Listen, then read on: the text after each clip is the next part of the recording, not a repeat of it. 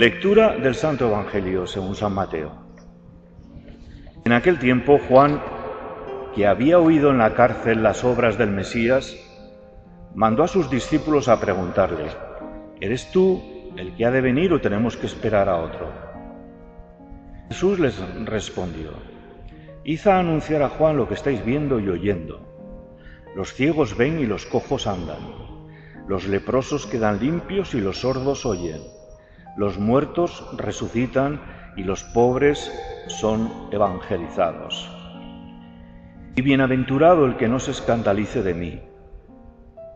Al irse ellos, Jesús se puso a hablar a la gente sobre Juan. ¿Qué salisteis a contemplar en el desierto? ¿Una caña sacudida por el viento? ¿O qué salisteis a ver? ¿Un hombre vestido con lujo? Mirad, los que visten con lujo habitan en los palacios. Entonces, ¿a qué salisteis? ¿A ver a un profeta? Sí, y os digo, más que profeta. Este es de quien está escrito, yo envío a mi mensajero delante de ti, el cual preparará tu camino ante ti. En verdad os digo que no ha nacido de mujer uno más grande que Juan el Bautista, aunque el más pequeño en el reino de los cielos es más grande que él. Palabra del Señor. Sentaros, por favor, un momentito. De nuevo este domingo, Isaías y Juan el Bautista toman protagonismo para hablarnos del Mesías. Juan está en la cárcel. Han pasado ya varios meses desde que Juan sintiese allí en el Jordán, cuando se acercaba Jesús de Nazaret, que aquel podía ser el Mesías.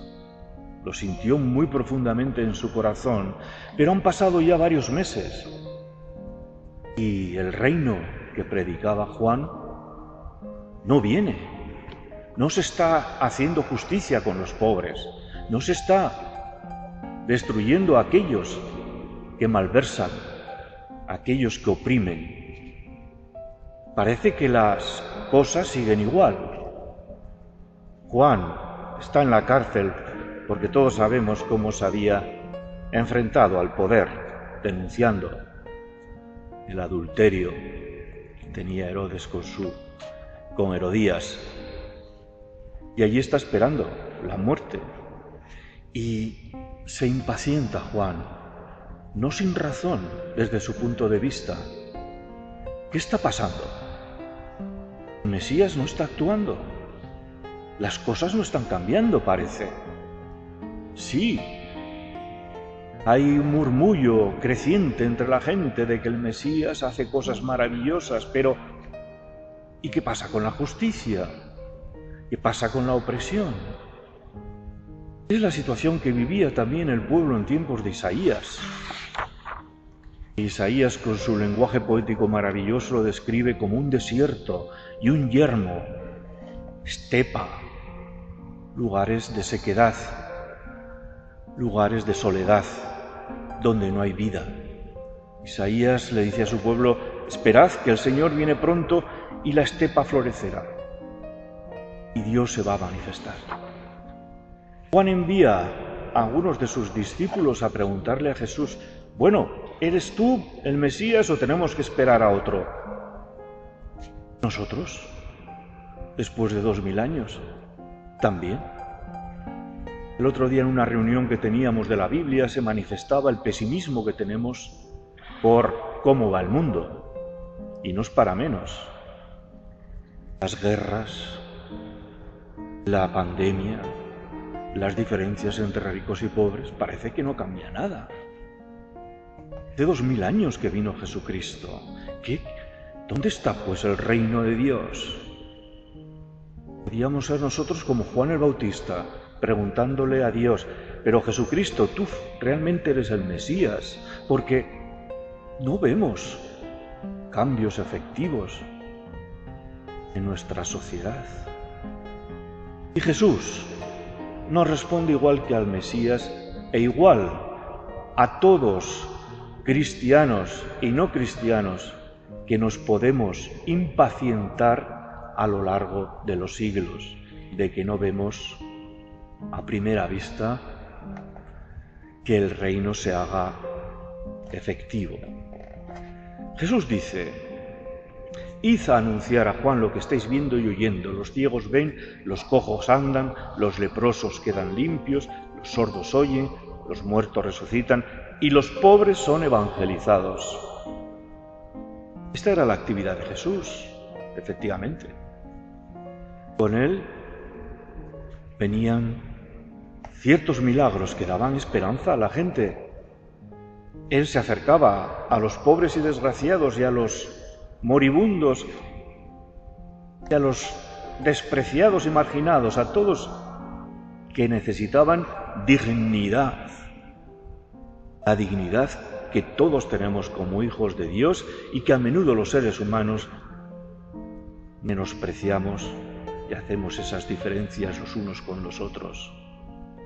Eso Jesús lo está practicando y además lo está anunciando y lo está anunciando a quién, a los poderosos, no, a los pobres. Por último dice Jesús, bienaventurado el que no se escandalice de mí. Es decir, ver, ¿cómo actúa Dios en nuestras vidas y en nuestra historia? Primero, no de forma espectacular. El reino no va a venir y el cambio de nuestra sociedad de una manera milagrosa. Porque Jesús lo dirá, el reino está dentro de vosotros. Dios actúa en la historia y en nosotros, suscitando en nuestro corazón cambios definitivos somos capaces de abrir el corazón al Señor y dejar que Dios establezca su señorío en nosotros, empezaremos a ver esto. Que los pobres son los preferidos de Dios, que los cojos, los ciegos, toda esta gente marginal, los que ahora son marginales, recuperan su dignidad.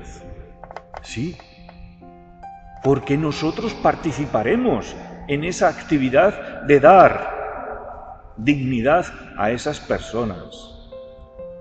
Sí actúa Dios, queridos hermanos, con nosotros.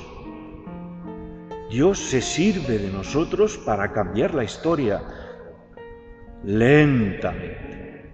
Sí, por eso el apóstol Santiago dirá a su comunidad, Sed pacientes como lo fueron los profetas. Pacientes pero con una paciencia activa de involucrarnos cada uno de nosotros en mejorar la pequeña parcela y el pequeño rincón en el que vivimos. Así se cambian las cosas, no con revoluciones violentas ni con grandes hechos históricos, con el servicio humilde y callado hasta entregarse en la cruz. Ese es el camino. No lo olvidemos. Servicio y entrega a los demás. Nada espectacular, nada incluso reconocible a primera vista. Pero ahí estamos, intentándolo. Dichoso el que no se escandalice de mí, dichoso el que, el que no se escandaliza de que el Mesías, enviado por Dios, ha venido al mundo a salvarnos de esta manera, con su presencia humilde, servidora, amorosa, entregada hasta en la cruz. Cojamos, pues, a este Señor que viene a nosotros envuelto en la pobreza, no en esas grandezas que siempre buscamos, en la pobreza y en la humildad que llama a nuestro corazón.